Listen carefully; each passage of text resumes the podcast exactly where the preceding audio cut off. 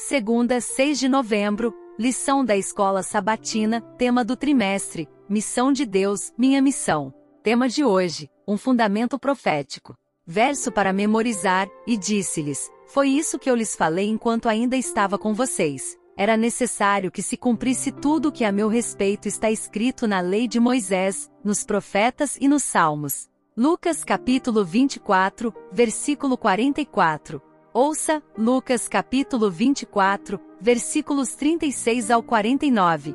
Enquanto falavam sobre isso, o próprio Jesus apresentou-se entre eles e lhes disse: Um Pai seja com vocês. Eles ficaram assustados e com medo, pensando que estavam vendo um espírito. Ele lhes disse: Um por que vocês estão perturbados e por que se levantam dúvidas no coração de vocês? Vejam as minhas mãos e os meus pés. Sou eu mesmo. Toquem-me e vejam, um espírito não tem carne nem ossos, como vocês estão vendo que eu tenho. Tendo dito isso, mostrou-lhes as mãos e os pés, e por não crerem ainda, tão cheios estavam de alegria e de espanto, ele lhes perguntou: Vocês têm aqui algo para comer? Deram-lhe um pedaço de peixe assado, e ele o comeu na presença deles. E disse-lhes: Foi isso que eu lhes falei enquanto ainda estava com vocês, era necessário que se cumprisse tudo o que a meu respeito está escrito na lei de Moisés, nos profetas e nos salmos. Então lhes abriu o entendimento, para que pudessem compreender as Escrituras. E lhes disse: Está escrito que o Cristo haveria de sofrer e ressuscitar dos mortos no terceiro dia,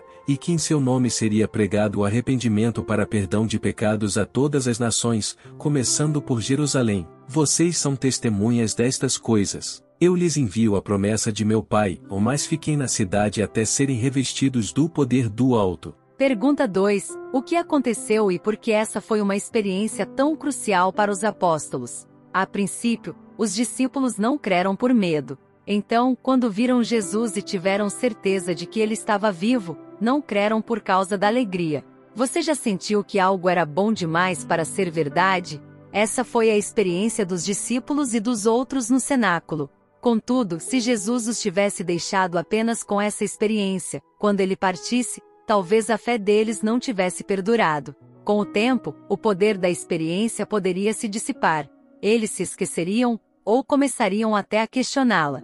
Jesus não se contentou apenas em mostrar-lhes suas cicatrizes e comer peixe diante deles. Ele os conduziu à palavra e lhes mostrou o fundamento profético de sua obra e de seu ministério.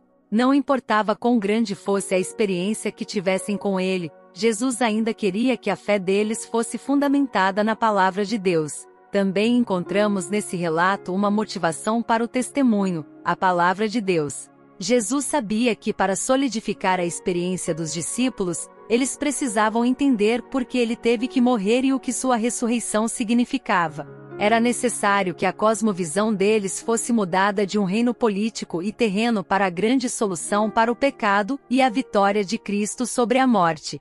O Evangelho era muito mais do que conquistar a soberania política para Israel revelava a vitória de Cristo sobre Satanás e garantia que um dia a maldade seria destruída, a terra seria recriada, e Deus estaria entre o seu povo.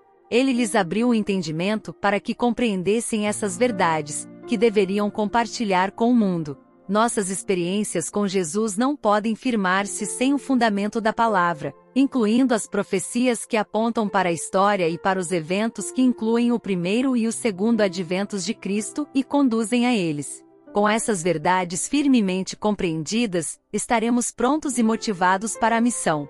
Você está bem fundamentado nas profecias que apontam para a primeira e a segunda vindas de Cristo?